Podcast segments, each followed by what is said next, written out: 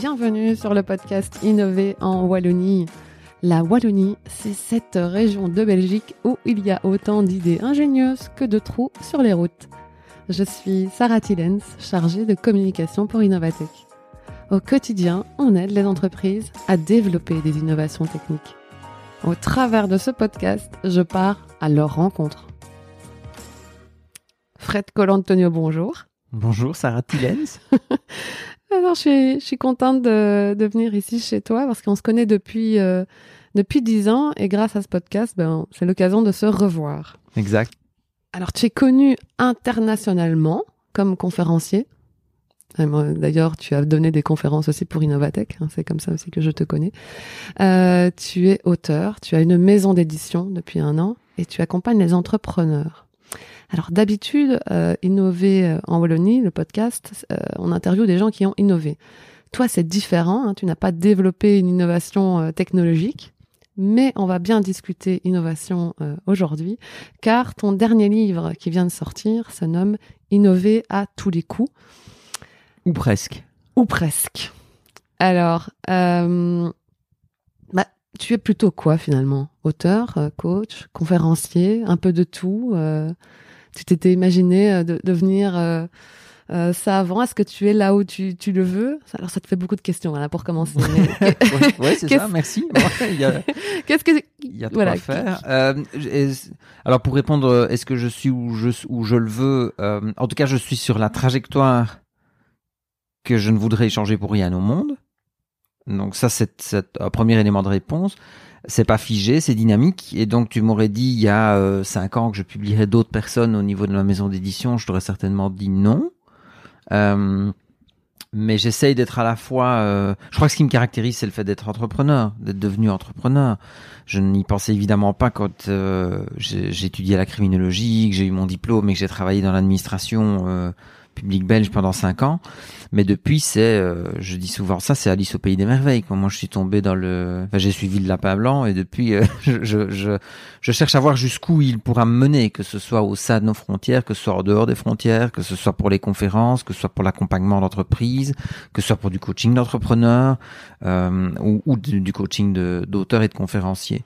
Donc tout ça, ça fait que c'est moi et je crois qu'on est de plus en plus euh, très souvent quand j'anime des séminaires ou encore euh, l'une ou l'autre formation, ce qui est devenu rare, mais tu rencontres des gens qui se présentent en disant bah, j'ai un, un, profil atypique ou j'ai un parcours atypique. Je pense que c'est devenu la norme. C'est devenu la norme de, de cumuler aussi plusieurs jobs de, ou plusieurs compétences et de ne pas se dire tiens moi je ne suis que euh, accompagnateur effectivement. Ben, disons que dans la alors si tu veux donc en effet j'ai pas innové de manière technologique mais mon, mon parcours en soi je crois est innovant parce que je pense qu'il y a assez peu de criminologues qui font ce que je fais aujourd'hui. Euh, et, il y a de moins en moins peut-être de monométiers comme mm-hmm. euh, comme on le dit. Moi j'ai je crois que c'est quelque chose qui m'a euh, séduit assez rapidement. C'est que je me suis rendu compte que avant d'être conférencier donc j'étais formateur euh, que ce que j'ai exercé pendant quelques années et je me suis rendu compte que si je ne devenais que formateur et que je n'avais uniquement une pratique de formateur, si j'avais uniquement une pratique de formateur, euh, à un moment, j'avais l'impression que j'allais tourner en rond, euh, à conceptualiser, à essayer de trouver des, manières de présenter les choses qui soient de plus en plus euh rhétoriques ou théoriques. Et j'ai toujours voulu concilier ça avec une activité de terrain. Et c'est probablement l'ADN d'un criminologue qui fait ça. Je veux dire, c'est qu'on aime bien explorer, on aime bien être sur le terrain, on aime bien être sur les scènes de crime. Donc mon, mon terrain de jeu principal, c'est l'entreprise, c'est les entrepreneurs. Et je pense que l'un nourrit l'autre, quoi.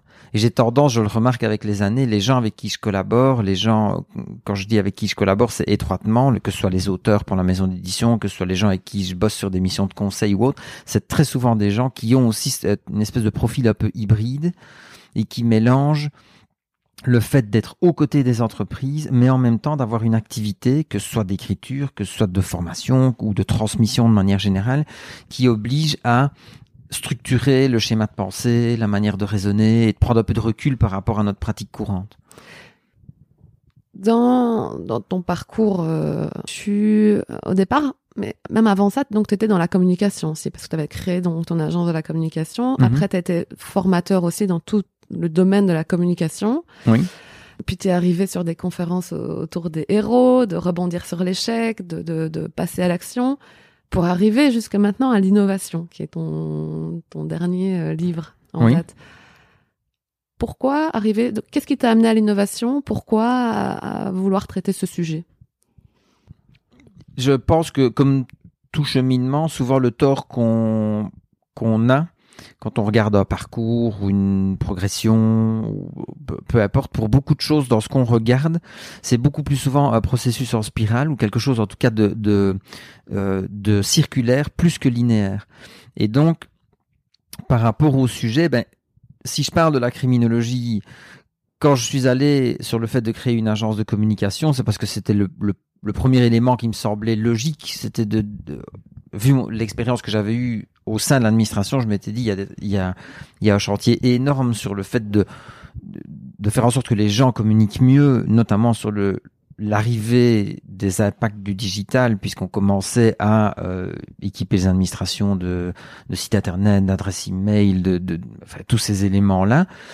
Donc ça, ça, ça donne déjà une idée un peu du, de l'âge que tu as que, que je peux avoir. Mais donc c'est vrai que cette espèce de trans, ce qu'on appellerait aujourd'hui cette transformation numérique là, moi je me suis rendu compte que c'est le succès, la réussite d'une initiative comme celle-là passait par la communication. Et il y a, ça devient difficile d'essayer de faire sans, tu vois. Et donc cette boucle sur pour que les gens puissent euh, mieux communiquer à l'intérieur, à l'extérieur, pour que euh, pour que l'entreprise acteurs. fonctionne, ben, ils, ils doivent devenir leaders. Et pour devenir leader, ben, ils doivent être inspirés, ils doivent passer à l'action, ils doivent donner du sens. Et puis, quand j'ai terminé cette, cette- avec la première trilogie des livres de l'attitude des héros, ben, tu te dis, OK, j'ai dit ce que j'avais à dire. Et puis, tu te rends compte que tu as des sujets qui bourdonnent, mais qui sont connexes, qui sont liés à ça. Et tu rencontres des tas de gens qui disent, ben, moi, vos conférences, vos bouquins, ou le, vous êtes venu dans notre boîte nous accompagner. En fait, ça m'a libéré, ça m'a permis de, de d'ouvrir l'esprit, ça m'a permis de me remettre en marche. Ça, j'ai souvent entendu des gens qui disent ça m'a permis de me remettre en marche. Et je un dis mais qu'est-ce qui, ben, t'a empêché de te mettre en marche au premier chef? Et quand j'ai commencé à, à, à être attentif moins à, à, à- parce que des fois quand tu es dans ton train, tu perds de- des bonnes idées hein, dont on te parle. Mais moi, j'étais sur le le premier round, la aspiration, action, signification. J'étais vraiment complètement focalisé là-dessus, euh, avec des anecdotes amusantes. Par exemple, signification est en train de vivre, on est en 2019 au moment du podcast, donc ça, ça le datera tout de suite Ah ouais, dans, un an, deux ans, trois ans, cinq ans, mais voilà, il faut pouvoir nommer les choses. Donc là, au moment où on l'enregistre, en tout cas, on est fin 2019, donc il sera peut-être diffusé en 2020. Non, non, t'inquiète. j'ai- écrit le livre Signification en 2015. Il est en train de vivre un revival maintenant. C'est Ouais. rigolo parce qu'au moment où il est sorti, il a, il a moins bien marché que les autres, il, avec les deux premiers, Inspiration et Action. Il a été dans le sillage, donc ça a quand même été, je me plains pas du tout. Mais ici, je remarque qu'il y a des tas de gens qui se tournent vers ce livre-là maintenant en disant, oui, mais moi, je remarque que je c'est bien d'être inspiré, c'est bien de passer à l'action, à fond les ballons, mais je, je- ce, que je, ce que je dois fixer à un moment, c'est pourquoi je veux faire tout ça? Qu'est-ce qui m'anime? Quel est le sens que je donne à, à- Mhm. à mes affaires? Et donc, le fait, moi, d'être dans une réflexion plutôt circulaire que linéaire, ben, c'est que je peux aider des gens sur ces matières-là. Je me dis pas à un moment, oui, mais bon, ça c'était il y a 5 ans, maintenant c'est passé, c'est terminé, quoi. Avançons, les gars, vous voyez. Le, le- on n'est plus dans le web 2.0, on est dans le 3.0, le 4.0, le 5.0. c'est- Mhm, mhm, C'est pas des itérations, si tu veux, ça boucle. Et donc, les, les deux boucles qui m'ont amené là et probablement à notre interview, c'est que beaucoup de gens qui me disaient tes contenus ou ton accompagnement me permettent de me remettre en marche. Euh, et je dis- quand j'ai commencé, moi, à poser la question, mais qu'est-ce qui faisait que tu ne te mettais pas en marche avant? Il y avait, ah, je vais utiliser le grand mot, il y avait un échec ou quelque chose qui était vécu comme un échec sur le parcours. Ben oui, j'ai planté une année euh, à l'UNIF, j'ai des circonstances familiales où on m'a toujours dit que j'arriverais jamais à rien, ou euh, j'ai eu un boss à un moment qui m'a complètement euh, vampirisé. Il y avait une pierre sur la route qui était qui, qui est devenue un caillou dans la chaussure. D'où rebondir sur l'échec, mais qui, qui n'est jamais. J'espère que les, les, les personnes qui nous écoutent commencent à peut-être à, le- à le- à le comprendre. C'est jamais qu'une euh, une pièce de, de, de puzzle qui a la même image finale, si tu veux. Mhm. Euh, et l'innovation, ben, c'est, je dirais, c'est l'exercice suivant, mais qui en même temps est une boucle sur tout le reste. Parce que si tu veux à la fois mieux communiquer, si tu veux à la fois être un meilleur leader, si tu veux, si tu veux mieux rebondir sur les échecs, ben, à un moment, tu es une situation où tu dis, je dois trouver de nouvelles façons de faire, je dois sortir peut-être des sentiers battus, je dois expérimenter de nouvelles choses. Et c'est aussi ça, l'innovation. C'est aussi ça, effectivement. Mais dans ce livre, euh, Innover à tous les coups, ou presque. Ou presque, bah oui, je, je sais pas pourquoi je ne veux jamais dire le ou presque. Ah, mais j'y assiste parce que ce serait prétentieux de dire innover à tous les coups, oui, tu vois. Vrai, vrai. Par contre, quand tu mets la petite nuance ou presque, en plus, je trouve ça me correspond. Enfin, je suis très à l'aise avec un titre comme celui-là parce que il y a un petit côté second degré de se dire, ok, innover à tous les coups, ce serait très prétentieux. Innover à tous les coups ou presque, tu dis, bah ouais, ok, euh, on, on se prend pas la tête parce qu'on sait que ça marchera quand même pas toujours c'est à des, à des principes de l'innovation, ou en tout cas pour que ça fonctionne, il faut méchamment essayer plusieurs fois avant d'y arriver. Donc c'était, euh, c'est, certes c'est un, un, tout petit, toute petite, un tout petit bout de phrase là, mais il a son importance dans le. Qu'est-ce que dans ce livre tu as voulu euh, transmettre? C'était quoi ta volonté de mais si je si je repars, si tu veux, de, de la grille d'analyse que je viens d'expliquer, je me suis dit finalement, je rencontre je rencontre principalement trois types de d'entreprises et d'entrepreneurs. Et je peux faire un parallèle avec Léonard de Vinci parce qu'il expliquait ça dans, sa manière de voir l'innovation. Léonard de Vinci disait, par rapport à l'innovation, il y a ceux qui voient, il y a ceux qui voient quand on leur montre, et il y a ceux qui voient jamais rien. ben, en fait, les trois configurations que je rencontre d'entreprises et d'entrepreneurs, c'est un peu ça. C'est-à-dire qu'il y a des entreprises qui me contactent qui sont déjà dans une démarche ouais. et qui disent ok nous innover c'est notre ADN on adore ça. Qu'est-ce qu'on peut faire de mieux? Qu'est-ce qu'on peut faire de, de comment, où est-ce qu'on peut pousser les curseurs? Challenge nous, quoi. ouais. Où est-ce qu'on peut aller encore plus loin? Euh, on a déjà vu tous les mecs et tous les nanas du monde qui parlent de ça. T'es un nouveau qui parle de ça. Viens chez nous aussi. Ouais. bon. Je caricature un peu mais voilà. C'est les gens qui sont déjà câblés pour et qui y vont. Premier cas de figure c'est pas la norme deuxième cas de figure c'est des gens qui le font sans le savoir ou, ou qui m'appellent en disant on a une difficulté temporaire, euh, peu importe, il y a un changement de contexte, il y a un nouveau concurrent, il y a le, le- les normes réglementaires euh, viennent durcir le, le, Le recours à nos professions, le baisse, chiffre d'affaires est en ouais. baisse, on sent bien que le, le numérique produit un impact très fort sur le comportement de nos clients. Enfin, voilà, Ouais. des entreprises qui, euh, qui sous couvert d'une demande, je dirais, euh, formulée explicitement autrement, sont en fait en recherche d'innovation. Au, au sens où moi je la définis, pas de l'innovation technologique, mais de l'innovation managériale, de l'innovation dans la, dans la relation avec le client, de l'innovation dans la, parfois la manière dont ils regardent leurs propres produits, leurs propres services, leurs propres processus internes, leurs relations entre eux. Le autant les premiers, c'est challenge nous, on a des idées, peut-être on en a même peut-être trop, ou voilà, on est vraiment dedans. Mhm. Autant cette deuxième catégorie que tu décris, c'est on, on sait qu'on doit le faire, ok, on est peut-être un peu dedans, mais là, il, il- il nous faut un guide, quoi. Il nous faut. euh, Mais c'est marrant parce que ça, de nouveau, ça peut paraître très, euh, très, très prétentieux dit comme ça, mais les premiers, si tu veux, ils, eux, ils, ils voient la lumière au bout du tunnel. Donc ils disent, nous, on est déjà dedans, on est à fond, il faut qu'on arrive plus vite au bout. Bon, on, on- veut chercher des, des raccourcis. Ça, c'est la caractéristique des trois, en fait. Moi, j'apporte des raccourcis dans ma réponse. Mais les premiers, ils disent, on veut accélérer encore plus. Les deuxièmes, et c'est là que je dis, peut-être que ça peut paraître prétentieux, mais c'est une, c'est une, euh, c'est une figure de style, pas autre chose. C'est des gens qui disent, et nous, euh, il faut rallumer la lumière, quoi. voient Enfin, tu vois, c'est, dire, euh, on, est un peu perdu, c'est un peu le brouillard, il faudrait un phare, là, ou deux, trois, euh, deux, trois balises qui vont un peu jalonner, Mhm. euh, dans quelle direction on met l'effort, vers quoi on oriente notre tête chercheuse, et comment on peut, bah, finalement, se dire, on se remet en mode où on prend des décisions, on remet un pas devant l'autre, et on, ré- on réinitie une dynamique, quoi. Certains sont en train de pédaler à fond les ballons, hein, mais dans le vide. Mhm.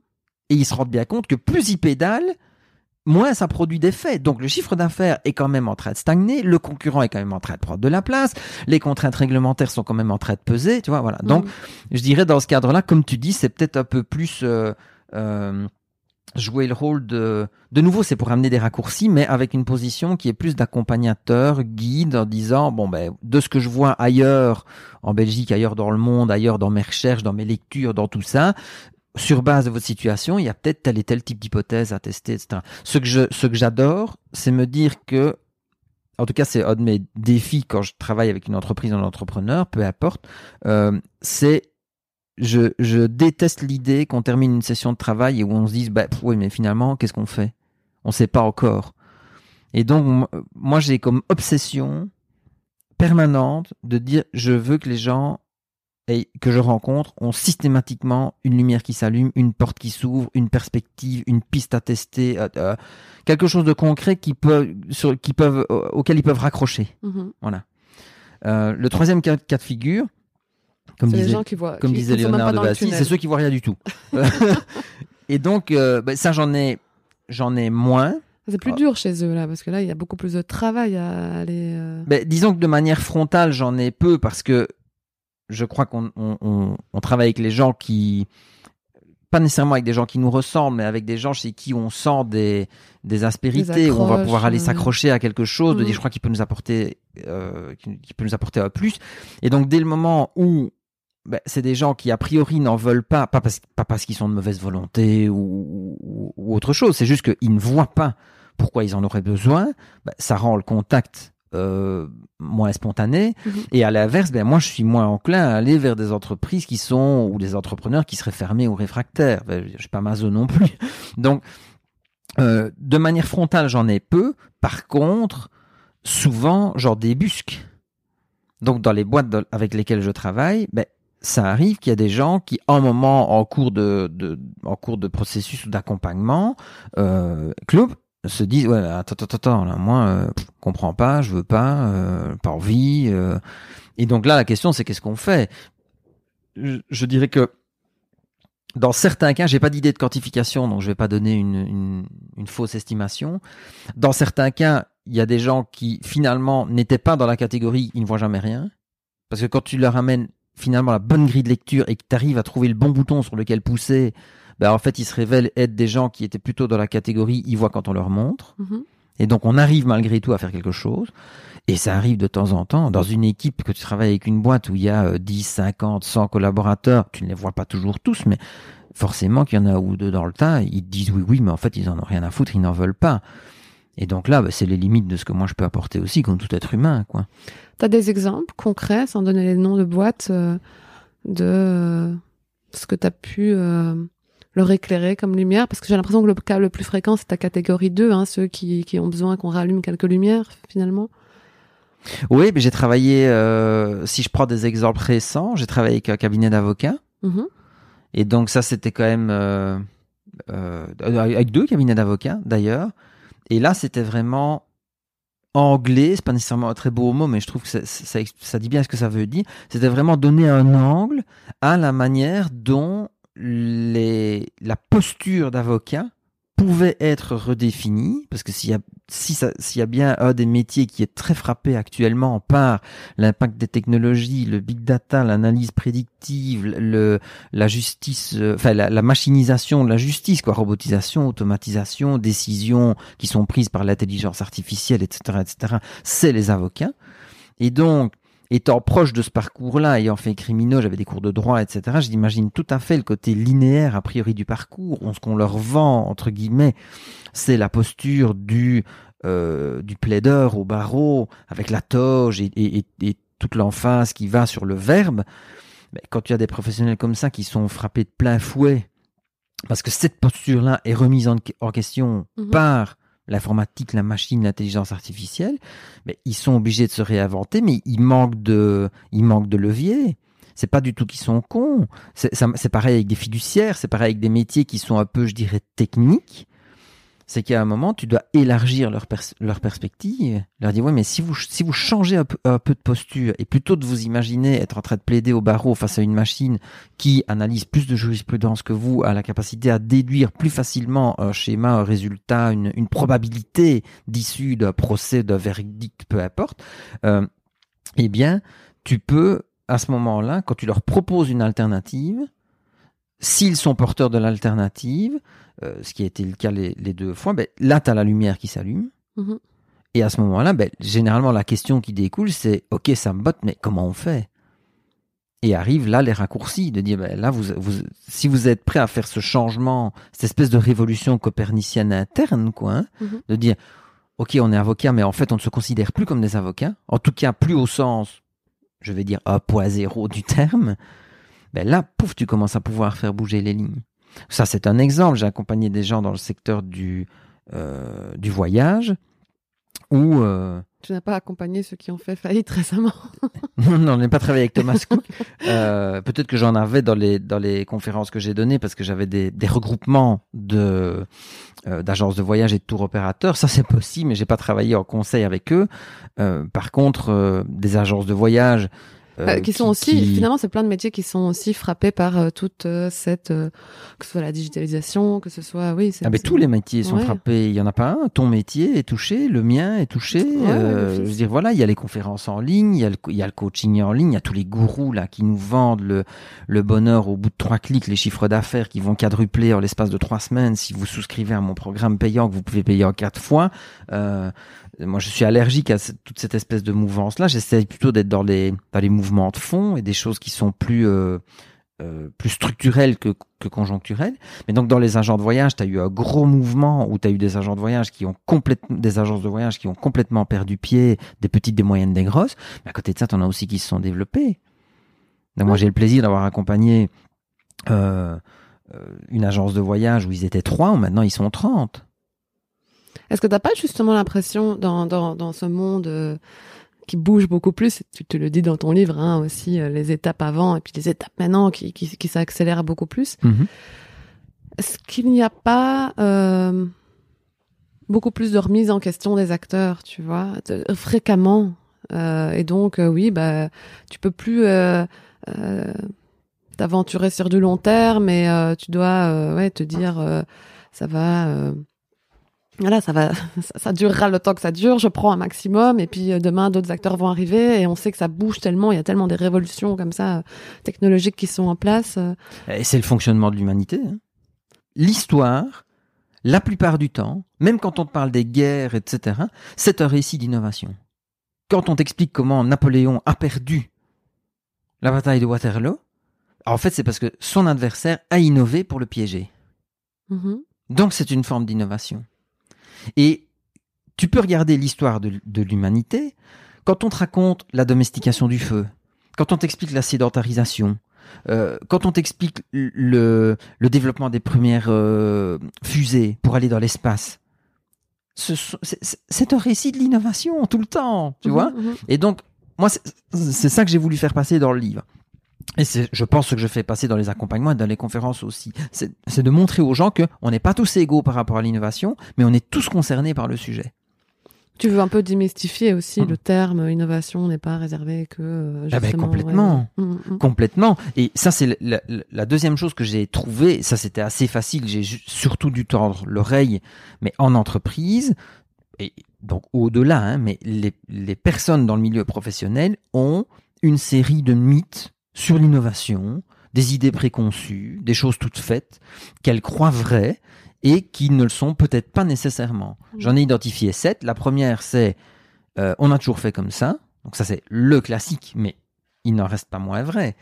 Et la manière dont moi je le vis, c'est que parfois j'arrive en entreprise, on fait une première partie de d'audit de situation, quoi. Où est-ce que vous en êtes, vous, votre boîte, votre différenciation, votre ADN et l'environnement dans lequel vous évoluez. Et puis, ben, nécessairement, moi je commence à proposer des pistes.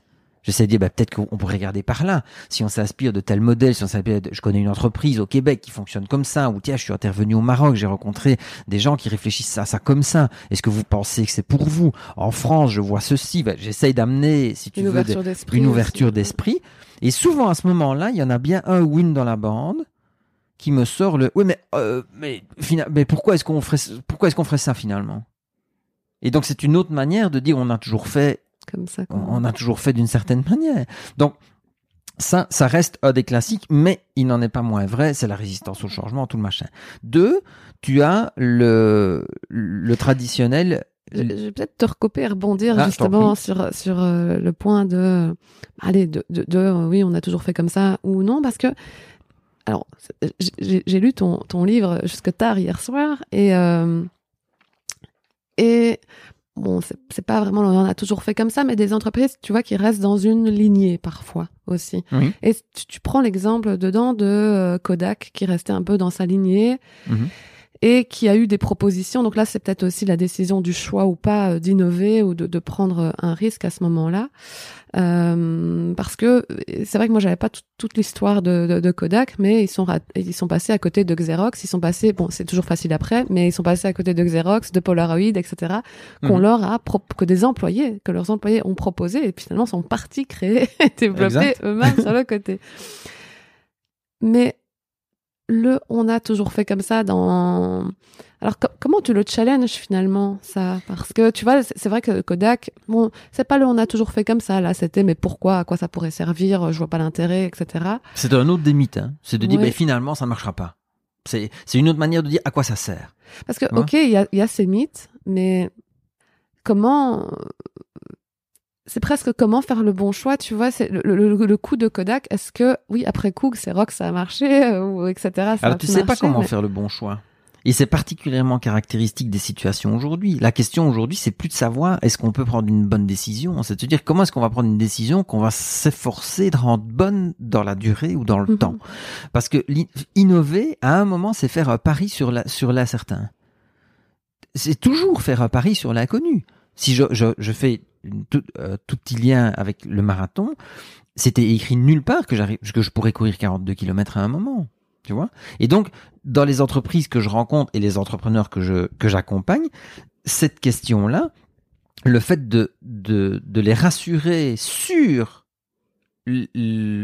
l'incertitude de leur choix et sur l'absence de contrôle total des paramètres, je crois que c'est un, grand rôle que je joue par rapport à eux. Enfin, un grand rôle, quand je dis pas, pas grand au sens euh, magnifique, mais c'est un rôle important.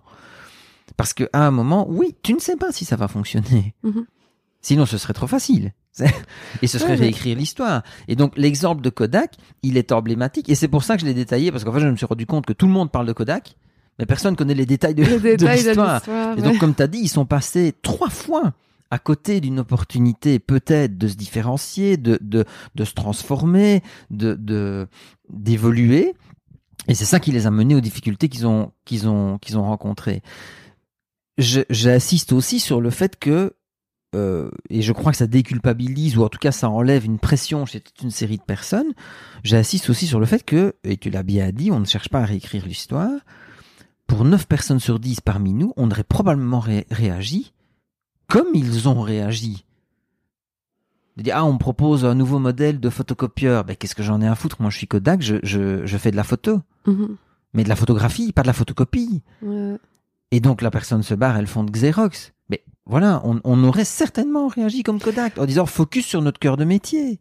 Tu vois? Quand Kodak passe à côté du Polaroid, ben, même chose. Nous, notre modèle, c'est de vendre le développement des photos. C'est de vendre des pellicules le gars qui, Edwin Land, qui met au point le Polaroid, c'est bien gentil, mais ça ne cadre pas dans notre modèle. C'est ce que Hoover a eu quand Dyson a proposé son aspirateur sans sac. Hein.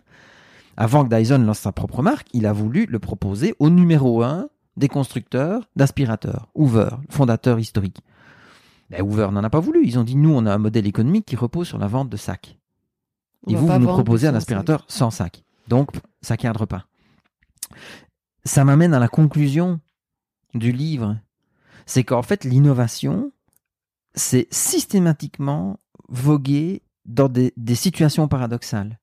Le premier paradoxe, c'est quoi? Quand tu regardes l'être humain, en réalité, notre histoire d'individu, de civilisation, c'est un récit d'innovation. Donc, quelque part, on pourrait presque dire, c'est dans notre nature d'innover. Tu peux mettre des gens perdus au milieu de nulle part, tu mets un petit groupe d'individus, 5, 7 personnes, perdus au milieu de nulle part, sans rien, il y en a bien un ou deux dans le tas, qui spontanément va dire bon les gars on va quand même pas rester ici hein. et donc que ce soit un garçon ou une fille de manière anthropologique de manière sociologique il n'y a pas de facteurs différenciants il y en a dans le tas qui vont se dire j'ai quand même envie d'aller explorer les alentours quoi on va mhm. essayer de trouver s'il n'y a pas quelque chose à faire avec des ressources, des éléments et, commencer à, bâtir. Quoi. Donc l'être humain est une espèce de machine à innover, qu'on le veuille ou pas. Mhm.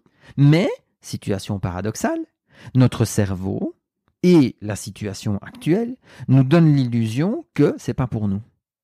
Notre cerveau adore que les choses soient bien rangées et que tout soit dans une case. Sinon, il est en, situation de ce qu'on appelle en psychologie la dissonance cognitive. Je reçois des informations qui ne cadrent pas avec mon système de pensée. Et donc, qu'est-ce que je fais la plupart du temps dans ce cas-là? Ben, Je rejette les informations qui arrivent. Et dans une toute petite partie de ces situations, j'arrive à remodeler ma façon de penser. En disant, ah non, non, non, je, je me rends bien compte, par les faits, par l'expérience, par le renouvellement, par tout ce qu'on veut, que finalement, je dois faire évoluer ma manière de penser. Donc notre cerveau nous piège par rapport à, l'innovation, comme il nous piège par rapport à l'échec, comme il nous piège par rapport au leadership, comme il nous piège par rapport à toute une série de choses. Et l'environnement dans lequel nous sommes est tellement incertain, est tellement euh, en perte de sens, et les gens sont tellement en quête de repères que accepter cette incertitude, accepter d'entreprendre une espèce de voyage comme ça, euh, c'est difficile pour beaucoup d'entre nous. Et donc, il y a, c'est pas quelque chose qui est à réconcilier, hein, pas du tout.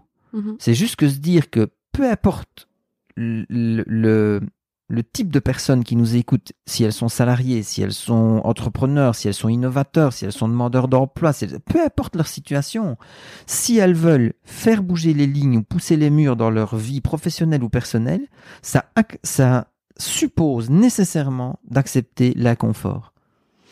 Et ça suppose, comme tu, tu, tu, mets beaucoup de citations dans ton livre, mais ça suppose aussi beaucoup de transpiration, quoi. C'est euh, ah ben oui. 1% d'idées et 99% de transpiration. Ah ben oui, c'est la fameuse phrase de Thomas Edison. Hein. Le génie, c'est 1% d'aspiration et, et, et, 99% de transpiration. Parce que finalement, quand, quand on parle de euh, ceux qui ont pu euh, bah, développer le Polaroid, Xerox ou Dyson, est-ce qu'il n'y a pas aussi une forme de, évidemment de travail évidemment, mais tu, tu sais, d'ego, quoi. Je présente à mon boss, il veut pas, moi j'y crois plus que lui, je pars et je crée. Euh, en, en, Wallonie, par exemple, Gluton, c'était euh, mhm. l'histoire de, de, de, Christian Lange, c'est euh, c'est un peu ça. Hein. Il proposait aussi un système finalement qui deviendra son aspirateur de rue, mais je pense qu'il avait proposé ça au départ et à un revendeur qui lui a dit non, et puis il a dit bah, c'est comme ça, moi je vais le créer moi-même, et il en a fait un, son succès. Donc il y a du travail, il y a de l'ego. Est-ce que c'est, tu vois, est-ce que, et comme tu dis aussi, oui, il y en a quatre qui se retrouvent sur une île, il y en a quand même bien un qui va se dire qu'est-ce qu'on fait, euh, là, on bouge. Donc, est-ce que c'est pas lié finalement à cette, aux personnes, à une personne qui a envie plus que les autres euh, de, de faire bouger les choses? Tu as le cas avec, oh, puisque tu parles de la Wallonie, tu as le cas avec les cuisines ego, hein. Moi, j'ai la chance d'avoir Frédéric Tamignot, qui est un des, une des dix personnalités qui témoignent dans le livre ou qui partagent leur expérience de l'innovation, mais quand Ego était encore Eurocenter, ils avaient deux solutions, quoi. Soit on continue comme ça et donc dans cinq ans la boîte n'est plus là, soit à un moment on trouve des solutions. Ils ont d'abord essayé en interne au niveau de direction de, de la direction de se dire ok qu'est-ce qu'on fait? Comment est-ce qu'on comment est-ce qu'on secoue? Et patati patata. Et puis Fred relate qu'à un moment ben, ils, ils, ont bien dû se dire bon euh, on n'arrivera pas à trouver les solutions, si tant est qu'on arrive à en trouver, dans le temps qui est imparti. Notre chute s'accélère plus que notre capacité à embrayer la, la, phase suivante, quoi. Et on ne sait pas où on peut aller. Comment est-ce qu'ils en sont sortis? Ils ont associé le personnel. Donc ils ont dit, bon, ok les gars, on est en difficulté. Est-ce que vous avez des idées? Qu'est-ce qu'on fait? Comment est-ce qu'on peut serrer les coudes pour y arriver?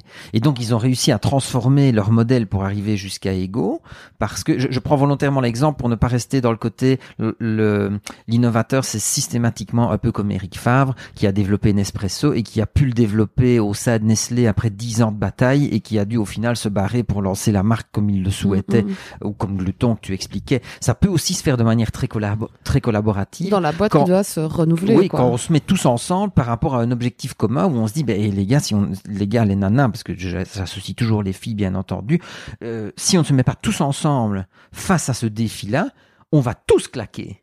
Tu vois Et c'est mm. une des raisons qui peut pousser à innover, c'est dire à un moment la, la stade survie, si on veut continuer à exister et être là demain, euh, c'est pas juste cosmétique, quoi. C'est on doit se remettre en question, on doit changer.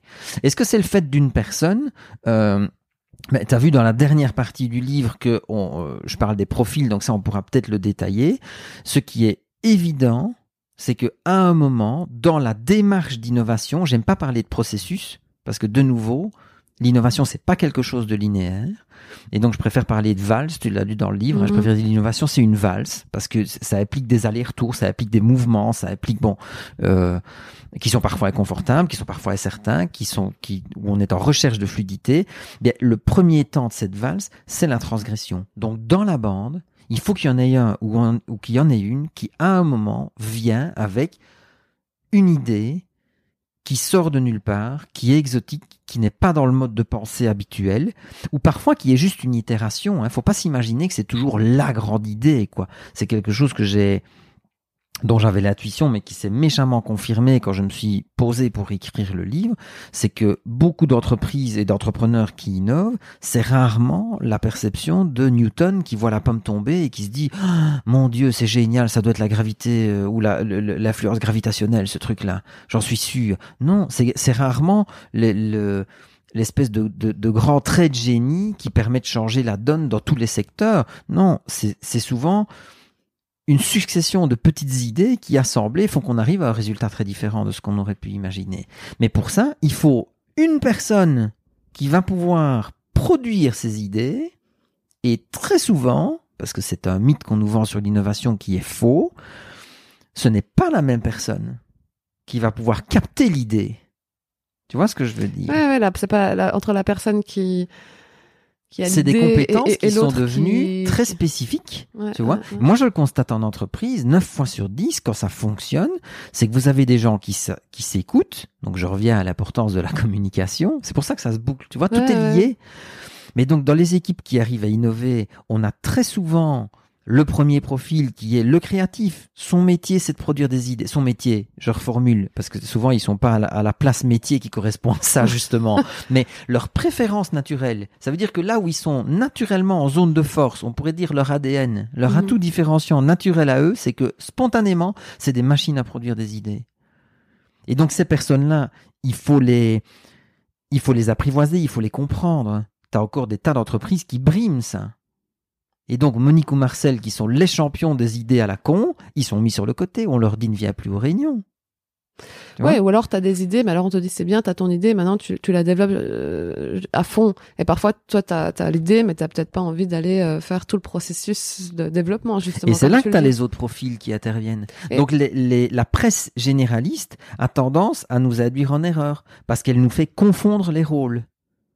Exemple, Steve Jobs, Elon Musk, Jeff Bezos, tous ces gros entrepreneurs, on nous les présente comme étant, prenons Steve Jobs, qui est le cas par excellence, où on nous dit c'est le génie. Ben, j'aime bien parler du personnage parce que justement il est contrasté et j'ai assez étudié son, son fonctionnement, mais c'est exactement la même chose avec Elon Musk, c'est exactement la même chose avec Jeff, Jeff Bezos. Tu peux, tu peux les regarder tous, c'est comme ça. Tu peux regarder Xavier Niel aussi en France, mm, mm. c'est la même chose. Quel est le schéma que la presse nous vend? C'est le génial créatif qui a fondé Apple, qui a fondé Amazon, qui a fondé tout ce qu'on veut. Or, quand tu regardes l'histoire, à tous les étages, ils ont fonctionné en réseau. Ils ont été accompagnés, ils avaient leur binôme, quoi. Au niveau de, Steve Jobs, moi je, cite toujours les trois mêmes. S'il n'avait pas eu Steve Wozniak qui savait assembler les ordinateurs, ils n'auraient pas pu faire l'Apple II.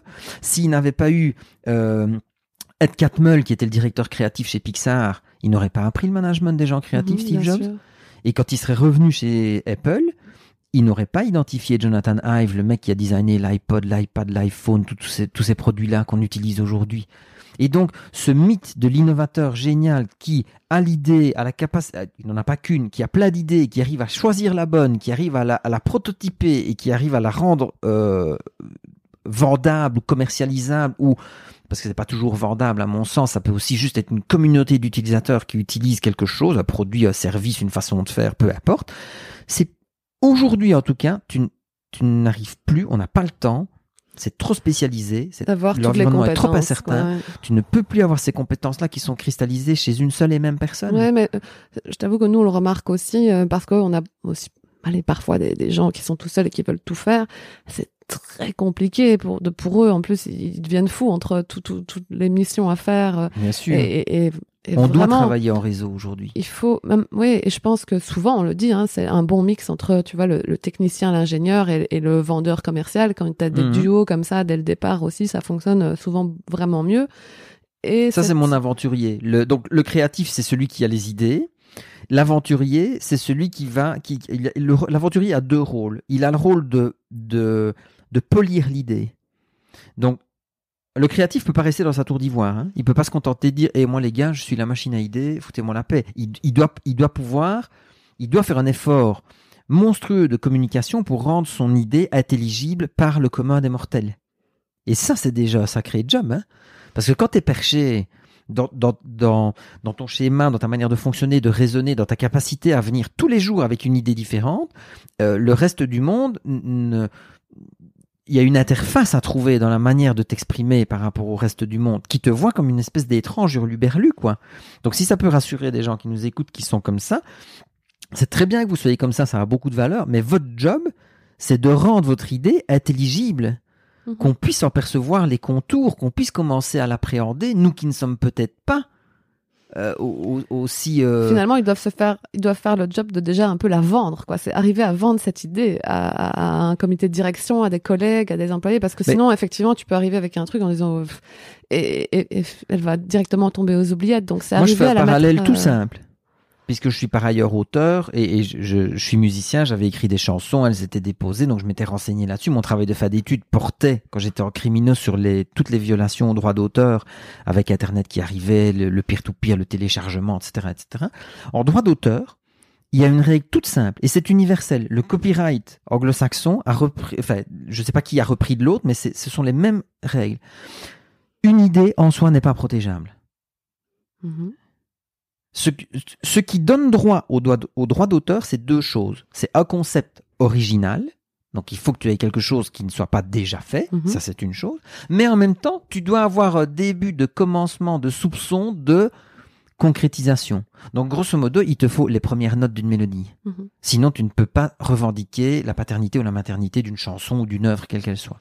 Et donc une œuvre est qualifiée de on l'accepte en droit d'auteur si elle est originale et s'il y a début de commencement de matérialisation. Donc nos créatifs, leur job, c'est de dire, c'est pas juste un trait de génie que je vous gerbe à la figure et faites ce que vous voulez avec ça. C'est un moment pour pouvoir se dire, moi j'y crois à ce truc-là. Et donc comment est-ce que je vais pouvoir le formuler, comme je disais, polir l'idée pour qu'un minimum mes interlocuteurs comprennent son bien fondé? Deux, à côté de ça, il te faut l'aventurier dont je parlais, qui lui est la personne qui a la capacité à faire deux choses. C'est un, orienter la tête chercheuse, et donc peut-être dire sur les trois idées que j'ai entendues, j'aimerais bien que tu planches sur celle-là. Et là, il peut retourner vis-à-vis du créatif en lui disant, est-ce que tu peux polir cette idée-là et l'affiner pour qu'on comprenne mieux, mais mes tripes, ma connaissance du marché, mon expérience, euh, des études scientifiques, peu importe, ça me donne envie de croire à celle-là mais mhm. il faut affiner un peu. La deuxième chose que l'aventurier fait, c'est que c'est très souvent lui qui part au front pour vendre l'idée. Ok, c'est pas le créatif qui la vend. généralement, le créatif n'est, je, veux pas faire de, de, de, vérité universelle, mais c'est quand même assez rare que la personne qui est euh, qui émette l'idée ait aussi la compétence pour la vendre au mieux. Mhm. Et donc, ce sont deux rôles différents. Et si tu regardes Jeff Bezos, Elon Musk ou Steve Jobs, et Steve Jobs, ce sont des aventuriers plus que des créatifs. Oui. Parce que c'est rarement eux qui ont la première impulsion. C'est pas Elon Musk qui a fondé Tesla. Hein. Les gars étaient là avant lui. Hein. Jeff Bezos, l'impulsion d'Amazon, elle lui vient de David E. Shaw, hein, qui est le cabinet de trading à Wall Street dans lequel il travaillait comme trader. Et il en a parlé avec David E. Shaw. Il lui dit, moi j'aimerais bien euh, suivre cette filière-là. Internet, une bibliothèque en ligne où vendent des produits ou quoi ou qu'est-ce. Ils avaient appelé ça The Everything Store, le magasin qui vend tout. Et son patron, ou son associé, je ne sais plus exactement le rôle le lien hiérarchique qu'ils avaient, lui a dit, ben nous c'est pas notre, notre truc, mais si tu veux aller, pleine bénédiction, fonce. Mais c'est pas lui qui a eu l'idée. Enfin, tu vois, oui, l'idée Finalement, les, les, gens connus sont les aventuriers. ben, souvent, en tout cas, ce sont des gens qui sont les aventuriers parce qu'ils ont ce rôle de je dois rendre l'idée commercialisable, vendable, euh, achetable, pas nécessairement de nouveau au sens financier du terme, mais il faut que des utilisateurs puissent se dire je perçois la valeur d'utiliser ce, truc, ce produit-là, ce mhm. service-là, ou, tu vois, ou de changer d'habitude ou quoi ou qu'est-ce.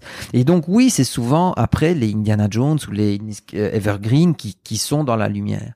Euh, et il y a parfois d'énormes récits d'innovation où les vrais créatifs ceux qui ont été les premiers à émettre l'idée sont les lésés de l'amende.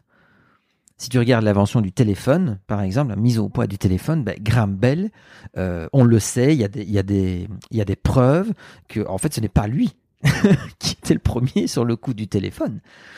Mais voilà, l'histoire populaire a retenu, la conscience collective a retenu que c'est Graham Bell. C'est un autre, sujet, mais c'est quand même expliqué dans le livre pour les gens qui voudraient le savoir. Après ça, il suffit pas d'avoir l'idée, il suffit pas d'avoir orienté la tête chercheuse pour se dire on va faire celle-là. Il faut les gens qui savent manipuler la, technologie, la science, le, le, qui, qui ont le savoir-faire, si tu veux, technique, la compétence, euh, euh, je dirais, euh, produit, métier. Moi, je dis souvent en conférence, je dis c'est les gens qui vont assembler les tuyaux, quoi. C'est MacGyver, c'est la personne qui va te dire, ah, vous voulez faire ça, je vais vous trouver la façon de faire. Tu vois Mhm. et ça, j'ai un accompagnement actuel. Tu me demandais des, pas des références, mais tu me demandais des témoignages. Je travaille avec une entreprise en province du Luxembourg pour le moment, où c'est la cinquième génération. Ils travaillent dans le marbre. Euh, et le, c'est le frère et la sœur qui ont repris l'entreprise depuis quelques années. Et on a clarifié le positionnement du frère. Parce que dans l'activité de travail de marbre, il y a une activité qui est en train de se développer, qui est un positionnement un peu plus exclusif, donc fournir des pièces uniques pour des créateurs, des designers, etc. Et on s'est rendu compte que là, il y avait une ambiguïté. Parce que certains clients auraient pu arriver en disant euh, Faites-nous quelque chose, trouvez-nous quelque chose de beau. Tu vois? Mais là, on aurait attendu, et lui explique, exprimait son inconfort face à ce type de situation-là. Et il me disait, j'ai une problématique, c'est que euh, je prends du retard dans ces cas-là, et je délivre pas bien, etc., etc. Donc moi, je ne lui explique pas ma grille de lecture pour le moment, et je lui dis quels sont les cas dans lesquels tu es performant quand je travaille avec un designer. Donc quand quelqu'un arrive avec l'idée, et qu'on lui dit, Ah, j'aimerais bien faire cette pièce-là, est-ce que toi, tu sais? Vous lui donnez ce challenge technique-là, il va passer ses nuits, il va passer ses week-ends, il va trouver la manière, j'allais dire scientifique, de programmer sa machine, de trouver le bon matériau et d'arriver à avoir le bon assemblage. Donc, mon Anthony, à qui je fais coucou, Anthony Cogno. de l'entreprise Ouais. Design Stone, mon Anthony, il n'est pas le créatif dans la démarche d'innovation. Il est un peu aventurier pour sa boîte, c'est vrai, mais il est surtout ingénieux. C'est le profil technique. Il sait comment il va pouvoir exaucer un souhait complètement farfelu d'un client. Et c'est le défi qui le botte le plus. hein. Tu lui proposes quelque chose comme ça, pouf, il s'allume. hein. Parce qu'il va devoir trouver la solution technique à la problématique. Le dernier profil dont on a besoin, comme ça on aura bouclé finalement les quatre, Bah oui. La Dream Team. c'est la fameuse Dream Team, c'est le sceptique. Et là, j'ai ça. Je crois que On en a tous un dans la société, dans chaque entreprise. je pense que je ramène beaucoup de gens avec moi quand je quand je dis le sceptique à sa place dans une euh, Ouais, dans ouais. une logique d'innovation. Remet un peu en cause. euh, Le, alors, il faut qu'on se comprenne bien, je le dis tout de suite à- aux, aux personnes qui nous écoutent, le véritable adversaire de l'innovation, ce n'est pas le sceptique, c'est le cynique. Et grosso modo, le cynique, c'est un peu l'adversaire de tout. Hein. C'est bon, c'est les personnes qui vont dire il faut absolument bouger quand elles le disent, parce qu'il y en a qui ne le diraient même pas, mais quand elles le verbalisent, elles vont dire il faut absolument bouger, mais tu peux proposer ce que tu veux, elle finira par te dire que ça ne va pas. Ça, c'est cynique. Sceptique, c'est la personne dont la préférence comportementale est d'abord le rôle de l'avocat du diable. Et donc, le créatif, sa préférence comportementale, c'est de générer des idées. L'aventurier, sa préférence comportementale, c'est d'avoir la, la, la capacité, notamment grâce à son intuition, à dire Hum, ça, je sens qu'il faudrait le faire. Et je, parce que j'ai l'impression que je vais pouvoir le vendre, ce truc-là, je vais pouvoir le présenter, je vais pouvoir le défendre, et ça m'a l'air génial. L'ingénieux, sa, sa préférence comportementale, c'est Hum, hum, donne-moi un puzzle à solutionner, là, un défi technique, et je vais m'éclater. Le sceptique, sa préférence comportementale, c'est de se dire, Ah, ah, bon, moi, on me propose une idée, je vais encore passer pour l'emmerdeur, mais j'ai trois questions sur, euh, alors, le grand classique, c'est ça va coûter combien, mais 9 fois sur 10, ça va coûter combien cache autre chose. C'est quels vont être les impacts pour l'entreprise, la réorganisation, le fonctionnement. J'ai un exemple comme ça euh, que je partage en conférence et dans le bouquin. Le, un hôtel à San Diego a, qui a été le premier à utiliser un ascenseur extérieur. Ouais, j'ai lu ça. Tu vois, le Starlight Express. Ouais. Et je trouve que c'est un super exemple. Des, des, des architectes arrivent et viennent avec une logique d'architecte en disant bon bah ok il faut euh, fermer l'hôtel pendant six mois il faut percer les murs il faut euh, euh, installer les cages d'ascenseur euh, mettre le système euh, électrique pour que tout fonctionne etc et puis après bah il faut replâtrer il faut repeindre il faut faire tout ça. Et apparemment parce que j'ai lu plusieurs sources mais ce n'est pas très clair donc je le dis au conditionnel dans le bouquin ce serait un concierge qui par souci de euh, pour son emploi et pour tout l'écosystème que l'hôtel faisait tourner comme personnel, comme euh, même comme pour l'image de marque, etc., qui aurait proposé cette solution de dire, ben écoutez, euh, moi j'ai un peu réfléchi, euh, est-ce qu'on pourrait essayer de faire autrement quoi Au départ, peut-être que son postulat était sceptique, c'était de dire, mais si on ferme l'hôtel six mois, on va fermer l'hôtel tout court. Bah, tu vois, lui en tout cas, son, son raisonnement était de dire, moi je me sens en danger par rapport à mon job, par rapport à ma famille, par rapport aux gens que je dois nourrir. Et donc à un moment, peut-être que cette situation-là de sceptique a fait qu'il a dû discuter avec une personne ou l'autre et qu'il y en a bien dans le temps qui a dit, bah, pourquoi on le met pas à l'extérieur Mais, mais qui, qui contredit le sceptique? Enfin, qui pas contredit, mais répond au sceptique dans les dans la, les trois autres de la Dream Team? Ben, les réponses, elles peuvent venir des trois autres. Des trois autres. Moi, j'inverserais, si tu veux, quand je présente, je, je comprends ta question, mais j'inverserais le raisonnement ce que je dis souvent aux entreprises avec qui je travaille, donc quand je présente le sceptique, on me dit ah ouais c'est ok d'accord, on comprend mieux que c'est pas nécessairement pour emmerder les, les, choses ou pour empêcher que ça bouge que lui prend la parole, pose ses questions. C'est un modèle de pensée aussi d'une personne. C'est un modèle, c'est exactement, c'est un, c'est une grille de lecture, c'est un modèle de pensée. Donc c'est des gens qui en premier lieu ont cette appétence parce que c'est une appétence pour le risque, le calcul, la rationalité. Donc imagine, tu as quelqu'un qui vient, qui est complètement à l'autre bout du spectre, qui est le farfelu de la bande, et qui va dire, oh, j'ai pensé à ça, c'est génial, ça sort de nulle part. C'est normal que le sceptique, il ait tous ces clignotants orange qui s'allument, tu vois. Mhm. Et je pense à Daniel, à qui je fais une dédicace. Euh, parce que Daniel est un sceptique en entreprise que j'ai rencontré, euh, qui travaille chez Brutélé, comme ça, puisqu'on a cité tous les noms, autant les lâcher, euh, et qui est venu me trouver à la pause d'un séminaire sur l'innovation et qui m'a dit, Fred, tu peux pas savoir, moi, je suis à fond dans ce profil-là, mais t'as dit, apparemment, j'ai dit ça comme ça cette fois-là, ou c'est peut-être lui qui l'a dit, je ne sais plus, je voudrais pas m'attribuer la paternité, quelque chose que je n'aurais pas dit, mais en tout cas, il me dit, je comprends pour la première fois que je peux faire passer mes questions, etc., comme n'étant pas destructrices, mais constructives. Et donc le travail du sceptique, c'est en plus de ne pas faire la gueule. Enfin, tu vois, si, si j'exagère un peu, mm-hmm. parce que si j'ai des questions qui sont de l'ordre, imaginons, Trois cas concrets. J'ai un créatif qui propose une idée en réunion. Poum, il y a une lumière qui s'allume. T'as l'aventurier là qui met son chapeau d'Indiana Jones et qui prend son fouet en disant génial, je vois le bazar, on va travailler sur cette idée-là. Imaginons, pouf, t'as l'ingénieux qui s'allume aussi, ou l'ingénieuse évidemment, hein, qui dit ok, moi j'ai déjà une idée de comment je pourrais me mettre à plancher sur le sujet.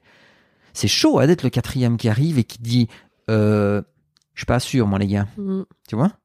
Et donc le sceptique, il a le devoir de, de garder cette position parce que potentiellement c'est le phare dans la tempête. Il peut éviter aux trois autres qui s'emballent de foncer dans le mur parce que ce serait complètement incohérent, ça n'aurait pas de sens, ça coûterait trop cher, peu importe les raisons. Donc il a toute sa place pour maintenir, je dirais, le, le, les choses à leur place, euh, même si on veut innover et les faire évoluer. Mais par contre, il a le devoir de ne pas passer pour le triste cire. Mm-hmm. Bah, finalement, il faut que l'équipe, même si chacun a son rôle, s'entende bien, je pense aussi. Parce que c'est ça qui peut faire avancer les choses. T'imagines le Polaroid, le sceptique qui arrive. Enfin, ils s'entendent bien et euh, et un peu de la chance aussi, tu vois, de se dire, bah finalement, euh, oui, le Polaroid c'est super. Euh, l'ingénieur, il se voyait déjà avec son petit, son, le, modèle, et puis le sceptique qui arrive en disant, non mais ça sert à rien, on va pas faire ça. La vraie question, c'est est-ce que c'est une démarche de sceptique ou est-ce que c'est une démarche de cynique à laquelle ils ont été confrontés, tu vois? Est-ce qu'il y a un moment, et ça c'est difficile à discerner, mhm. parce que ça ne se fait généralement qu'avec le temps. C'est là que tu vois si la personne systématiquement freine des cas de fer, ou si à un moment, non, elle est constructive sur un tas de choses, euh, et finalement son objectif avoué, c'est aussi d'avancer. Mhm. Mais peut-être que avancer, c'est dire cette idée-là, elle, désolé, mais pour le coup, elle n'est pas bonne, quoi. Enfin, tu vois, mhm, c'est aussi ça. Et donc, ce qui est important pour les, les personnes qui nous écoutent, c'est de comprendre deux choses. C'est que un, ce sont des préférences comportementales. Ça veut dire que ça peut être hyper utile si vous êtes conscient de ça et vous l'utilisez en réunion. De dire, bon, on sait qu'on a besoin pour euh, tester une idée ou pour discuter de, un peu en mode euh, euh, innovant aujourd'hui. On a, une réunion brainstorming, supposons. on a quatre rôles qui peuvent être endossés. Créatif, aventurier, ingénieux, sceptique. Boum. Et donc, on sait qu'on a besoin des quatre. Parce que ça éviterait un problème majeur. Imagine qu'on a que les créatifs dans la bande. C'est génial, on va brainstormer pendant trois heures, on va mettre des post-it au mur partout. Mais on fait quoi après ça. Et très souvent, moi, j'interviens dans des boîtes qui me disent, on a déjà fait des brainstorming et tout ces machins-là, mais c'est resté sur les post-it pendant trois semaines. On l'a encore, hein, si vous voulez, on peut vous montrer, hein. Mais on n'a rien opéré derrière. Hein. Il s'est rien passé, quoi. Ben oui, parce qu'on est sur l'enthousiasme du moment, c'est génial. Mais comment est-ce qu'après, on en attrape une et on dit, on va tester celle-là? Donc, on a besoin d'expliciter les quatre rôles. C'est la première chose. Dans les préférences comportementales, et ça, euh, j'allais presque dire, ça dédramatise toute une série de réunions quand simplement les gens se disent ah ben moi je peux revendiquer a priori que par rapport à la discussion qu'on a, je suis plutôt aventurier.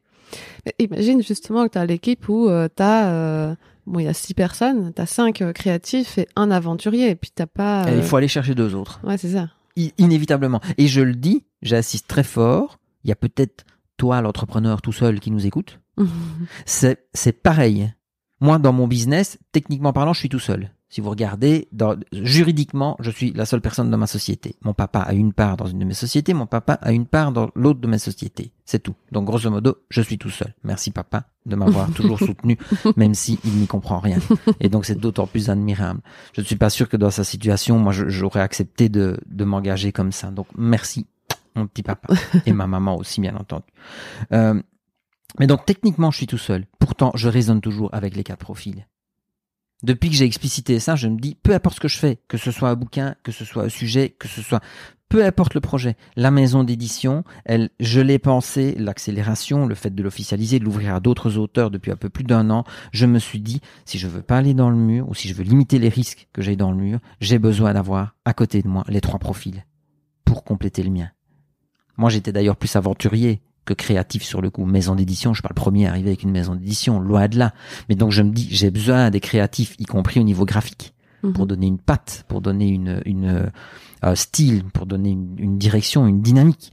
Et donc, je remercie la, la personne qui joue ce rôle-là. J'ai besoin d'un ingénieux, que ce soit pour concevoir le bouquin, que ce soit pour le distribuer. Donc là, j'ai un petit réseau de personnes qui sont géniales et que j'adore. Et j'ai, alors oui, il a ce rôle de sceptique. J'ai un mentor qui est, euh, qui parfois me dit, euh, ça c'est de la merde. Tu vois? Mhm. Et donc même si vous êtes, je te reparle à toi, entrepreneur qui nous écoute. si tu es, quand je dis entrepreneur, c'est dans l'âme. hein. Peut-être que c'est quelqu'un qui est salarié, peut-être que c'est quelqu'un qui cherche un job et qui se dit mais je pourrais peut-être entreprendre finalement. Eh bien, ne pars jamais tout seul. Tu as besoin de ces quatre rôles-là. Et tu vois, on parlait de circularité. Le fait de partir accompagné, j'en parle depuis Aspiration. Donc il y a 7 ou 8 ans que je dis entourez-vous, partez pas tout seul. Mhm. Ben, maintenant, je peux aller un cran plus loin en disant entourez-vous. Quel est votre profil et quels sont les trois autres dont vous avez besoin? Qui dans votre entourage, direct ou indirect Ça peut être des personnes de l'environnement personnel. hein. Ça peut être la personne qui partage ta vie, qui tient des rôles. Ça peut être ton enfant qui tient le rôle créatif. Ça peut... Il y a, y a mille une combinaisons et là, ça dépend des gens. La première chose que je voulais dire, c'est ça. La deuxième chose, ce sont des préférences comportementales. Ça ne reste que des préférences comportementales. J'avoue, j'ai mis les profils innovants parce que c'est c'est comme ça qu'on dit maintenant. Les gens comprennent mieux, c'est plus facile. Mais techniquement parlant, et je crois, si tu l'as lu, que je prends bien la précaution de le dire, ce sont des préférences comportementales. Ça signifie que le créatif n'est pas tout le temps 100% créatif et zéro des autres rôles. Mhm. Ça pourrait arriver dans une situation, dans un projet, qui disent, ben, euh, en fonction de ce qui est là, honnêtement, moi, euh, j'ai pas d'idée. Je suis peut-être même plutôt, si je peux, euh, Aujourd'hui, je avec la casquette du sceptique. Moi, ça m'arrive en entreprise. Parfois, j'ai des, des, des gens qui me contactent et disent Ah, on a un projet web, on voudrait. Le classique du classique, c'est le marronnier dans, le- web. C'est qu'au bout d'un temps, t'en as, t'en as bien un ou une qui sort avec l'idée de J'aimerais bien faire une application pour que les petits commerçants d'une, euh, soit d'un centre commercial, soit d'un quartier, soit d'un- d'un village, se regroupent et proposent des promotions pour leurs clients. Alors, il y a peut-être le modèle qui marche, je n'en sais rien. Moi, j'ai bien vu une dizaine de projets comme ça qui ont tous capoté pour toute une série de raisons. Et ça m'arrive encore d'être approché par des gens qui disent on a un projet, on aimerait bien ton avis, etc. Et alors quand ils me disent c'est une application en fait pour les commerçants, donc pouf, moi j'ai le premier clignotant qui s'allume. Euh, et c'est pour les plutôt les petits commerçants, pas les grosses chaînes, donc ceux qui sont déjà harcelés et qui n'ont déjà pas beaucoup de sous et pas beaucoup de marge. Donc j'ai un deuxième clignotant qui s'allume. Et c'est pour qu'ils puissent à travers notre application, donc un espace dédié où il faudra réussir à amener les gens sur cet espace, faire des promotions pour leurs clients. J'ai mes trois clignotants qui s'allument. Donc je dis écoutez, c'est pas que je veux pas vous aider, j'ai eu de la chance d'avoir de l'expérience un peu dans le domaine, même personnel à une époque. Ça a merdé complètement et j'ai vu des gens proches et moins proches qui ont essayé et manifestement ils n'ont pas trouvé la recette non plus. Et donc je leur dis si vous voulez, volontiers, mais à condition que j'explique rapidement les quatre profils et je leur dis si vous si ce que vous cherchez c'est plutôt un aventurier, ce qui est mon rôle habituel, je dis sur le coup je suis pas la bonne personne. Mhm. Par contre, si vous acceptez que je joue le rôle du sceptique, là on peut bien se marrer.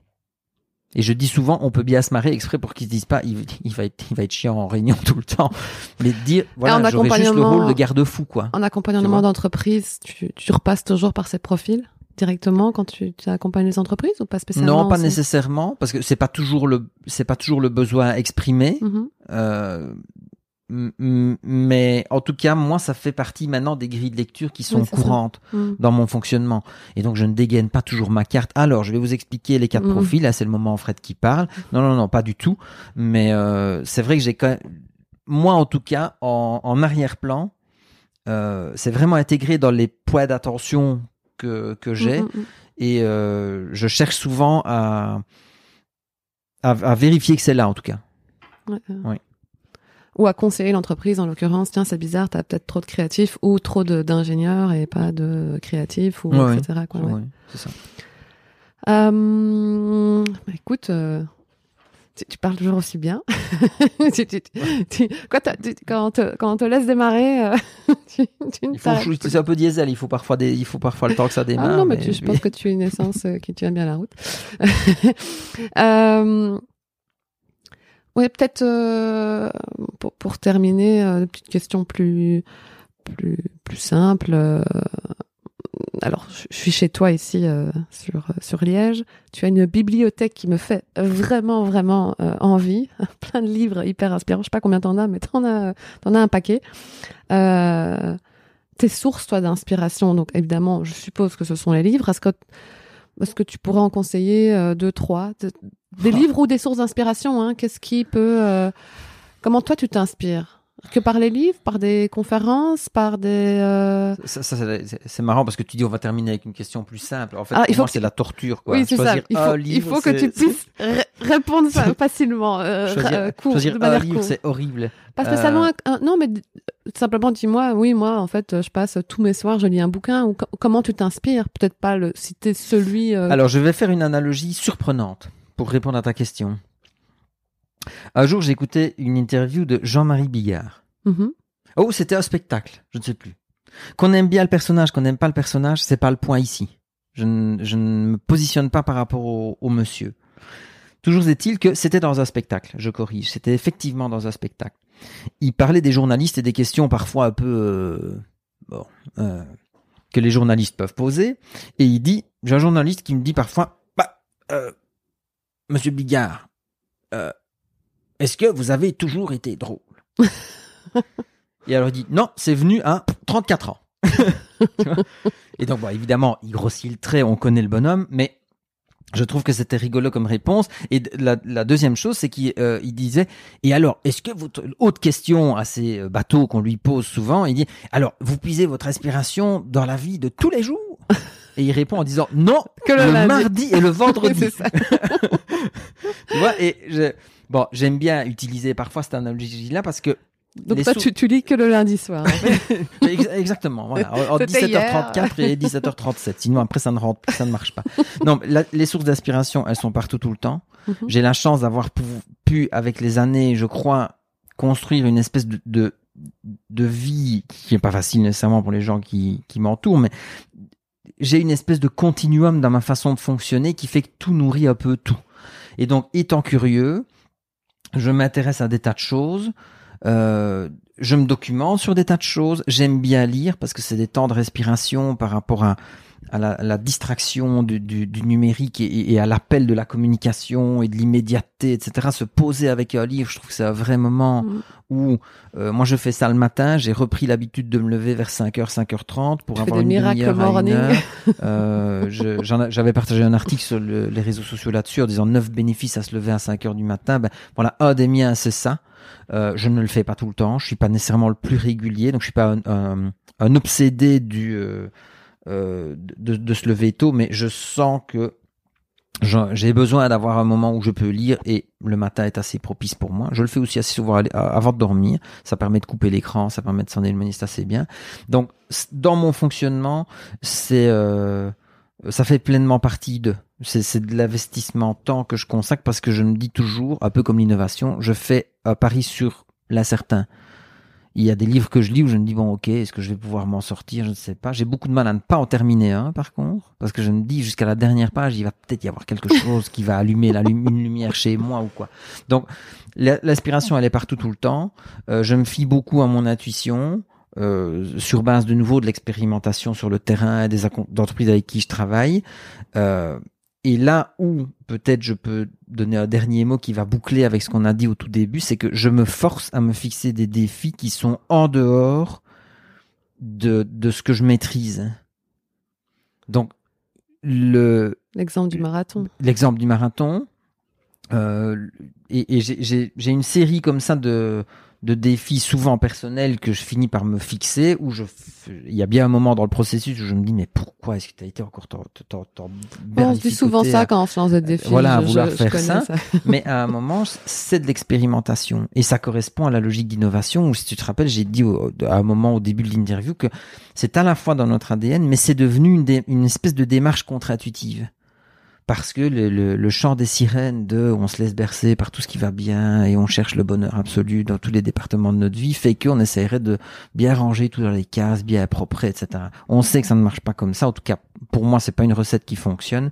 Donc, je combine inspiration partout tout le temps avec un maximum de choses. C'est pour ça que j'aime bien voyager aussi. C'est rencontrer d'autres gens qui ont d'autres sources de, qui, ont d'autres cadres de référence, d'autres modalités, d'autres façons de penser, et le combiner avec euh, le fait, moi, au bout d'un temps, de me réveiller et de me dire bon, allez, je vais faire. euh, je, je vais me renseigner sur un sujet que je ne connais pas, je vais aller dans un pays que j'ai pas encore visité, je vais euh, entreprendre de petits voyages, c'est possible aussi. Hein, ça peut être une, une région, un village, euh, pas loin de chez vous, qui est euh, qui vous est inconnu. Hein. On, couvre- on connaît souvent moins le patelin d'à côté que le Que le bout du monde. euh, que le bout du monde. Donc c'est quand je dis voyager, c'est vo- c'est voyager dans sa tête. Hein. C'est pas Mhm. nécessairement euh, euh, de voir se, se payer autour du monde. euh, comme certains, certaines ont la chance de, le, de, de se, de se l'organiser dans une vie.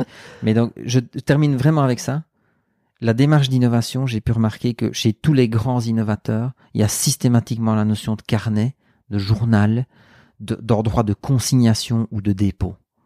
Et ça, ça m'a frappé à travers les âges, à travers les profils, à travers les disciplines, que ce soit scientifique, que ce soit technologique, que ce soit même sportive.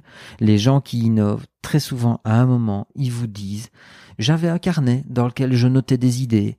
Euh, j'avais euh, sur mon ordinateur un dossier fourre-tout dans lequel j'allais déposer des sources. euh, des informations. J'avais euh, une, une- des mots-clés que je mettais sur un tableau dans un coin sans savoir ce que Mhm. ça donnerait à un moment. Et donc peut-être pour terminer avec un truc très concret, très pratique pour les gens qui écoutent ce podcast et qui seraient encore vivants après euh, trois heures et demie de, de conversation. Non, ça va, ça va. On est à 1h20. Mais c'est vrai que là, on fait, on, Ouais, on mais- prolonge. Pour, pour ceux, celles et ceux d'entre vous les plus courageux qui sont toujours là, est-ce que vous avez une source où vous pouvez déposer quelque chose dont vous ne savez pas encore que ça va peut-être pouvoir vous servir, mais qui à un moment pourrait constituer le premier point de départ, le, le- premier, le point de départ d'une démarche, parce que vous allez refouiller dans ce carnet, dans ces notes, dans ces mots-clés que vous avez déposés quelque part, et soudainement, parce qu'il vous est arrivé quelque chose, parce que vous êtes dans une bonne disposition ce jour-là, ou parce que simplement le, le- l'heureuse combinaison des circonstances vont faire que il y a une idée qui vient. Bah donc, ton, ta suite, finalement, ton prochain livre, c'est peut-être un livre blanc où les gens devront mettre des notes dedans. Alors là, il faut être Ça va un sacré demander- aventurier, Oui, marketeur pour réussir à vendre. Il faudrait, il faudrait lui mettre un prix euh, complètement débile, genre 47 euros, euh, 200 pages, complètement blanches, en disant voilà, à, vos- à vos Bah, écoute, prochaines euh, idées. Il y en a qui ont réussi dans la peinture avec carré blanc sur fond blanc, donc tout est possible. Oui, et j'ai appris récemment, innovation qui apparemment a cartonné en Asie, que euh, il y a, quelqu'un, je ne sais pas si c'est quelqu'un ou quelqu'une, euh, mais qui a euh, complètement cartonné en en vendant un Rubik's Cube dont toutes les faces sont blanches. Et en disant, enfin, un Rubik's Cube que vous allez pouvoir terminer en, est- en étant sûr de gagner à tous les coups. comme, Comme quoi, comme quoi, tu vois. c'est parfois l'évidence. Je veux bien euh, être euh, auteur dans ta maison d'édition. Mon livre, il est déjà fait. Ce livre est le vôtre. Écrivez. Écrivez-le. Euh, on peut te retrouver où sur ton site web, fredcolantonio.com Oui, fredcolantonio.com, euh, LinkedIn, et qui est pas étrangement, mais qui a, a pris le pas sur Facebook pour moi en termes de, Ouais, récemment, je trouve de, aussi. Hein, de, de- euh, de ont- crédibilité. ouais. Oui, oui, LinkedIn a- euh, est, une, est une bonne source de, visibilité. Je réponds autant sur LinkedIn que sur Facebook, euh, ça c'est pas c'est pas un problème. Instagram aussi, mais euh, oui, je dirais que LinkedIn euh, c'est bien euh, est bien sorti du lot. C'est Ils ont innové ces dernières années, Ouais, ouais. ouais, ouais. Surtout depuis qu'ils ont revu leur app mobile, euh, c'était vraiment quelque chose de euh, qui, qui les a remis complètement dans la course. Et j'ai une chaîne YouTube aussi. Il se passe pas grand chose. Je suis pas très très assidu, euh, même si je connais les principes que je devrais appliquer et dont, je dont parlais dans certains bouquins il y a il y a plusieurs années de ça. Mais bon, étant un peu au four et au moulin, je fais ce que je peux comme tout le monde. Mais il y a quelques vidéos de de conférences, dont il y en a une de où il y a 8-9 minutes sur euh, sur l'innovation Ah ben voilà. que les gens pourraient pourraient peut-être retrouver. te retrouver là. Ta suite, juste?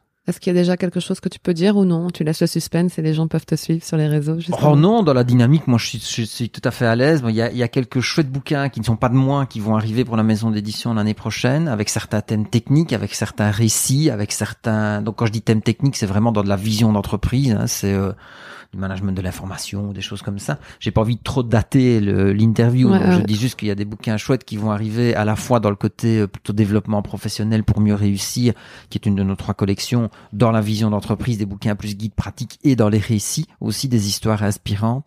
Euh, ça c'est pour le pour la maison d'édition. Moi j'ai j'ai j'ai deux idées de livres qui sont dans un coin de tête, mais qui pour le moment ne euh, ne sont pas à l'ordre du jour parce que c'est quand même la fin d'une épreuve hein, quand on quand on publie le livre innové à tous les coups presque vient de sortir Ouais, Et là, t'es en phase de promo. Quoi, voilà maintenant. mais, mais c'est surtout que je suis en phase de panne c'est-à-dire que je crois que je serais bien incapable d'écrire quoi que ce soit d'autre pour le moment Il faut- tu vois il faut ouais. laisser reposer la pâte il faut euh, euh, indépendamment du fait d'avoir le plaisir de pouvoir parler du livre et en effet d'en assurer la entre guillemets promo ça me fait penser comme si j'étais euh, Une star, mais euh, écoute, grand, un oui. grand auteur, ce qui, ce qui est pas, enfin, grand auteur de littérature, ce qui est pas nécessairement le cas, mais c'est vrai que là pour le moment, ben, je suis plutôt sur le fait d'asseoir ce sujet-là et de faire que, que, que, que ça tourne sur ce sujet-là. Mais j'ai déjà deux autres qui, euh, qui bourdonnent un petit peu, donc je ne sais pas quel horizon de temps, un an ou deux certainement. Et euh, j'ai une nouvelle conférence que j'ai que j'ai commencé à à tester discrètement là, et qui s'appelle The Lost Consumer. Donc comment est-ce qu'on intéresse, qu'on gagne et qu'on fidélise des clients dans l'ère de la distraction dans laquelle nous sommes entrés. Et je crois que celle-là, elle peut, euh, elle peut être utile aux, aux- bah, toutes ces entreprises et ces entrepreneurs dont on a dit qu'une des principales caractéristiques de leur situation d'aujourd'hui, c'est d'être un peu, euh, un peu aussi déboussolé face à des Mm, mm, clients qui le sont eux-mêmes. Mais donc quand tu comprends que les clients sont déboussolés et que tu sais pourquoi, tu peux innover dans ta manière de leur répondre et de leur donner des repères. Ah ben écoute, ce sera le mot de la fin, en espérant que ce podcast justement leur permette d'être euh, moins déboussolés. Euh, et donc ils peuvent retrouver ton livre Innover à tous les coups, ou presque. Hein, j'ai- réussi, vois-tu. Euh, merci pour l'entretien. Avec grand plaisir. C'est moi qui te remercie, ça.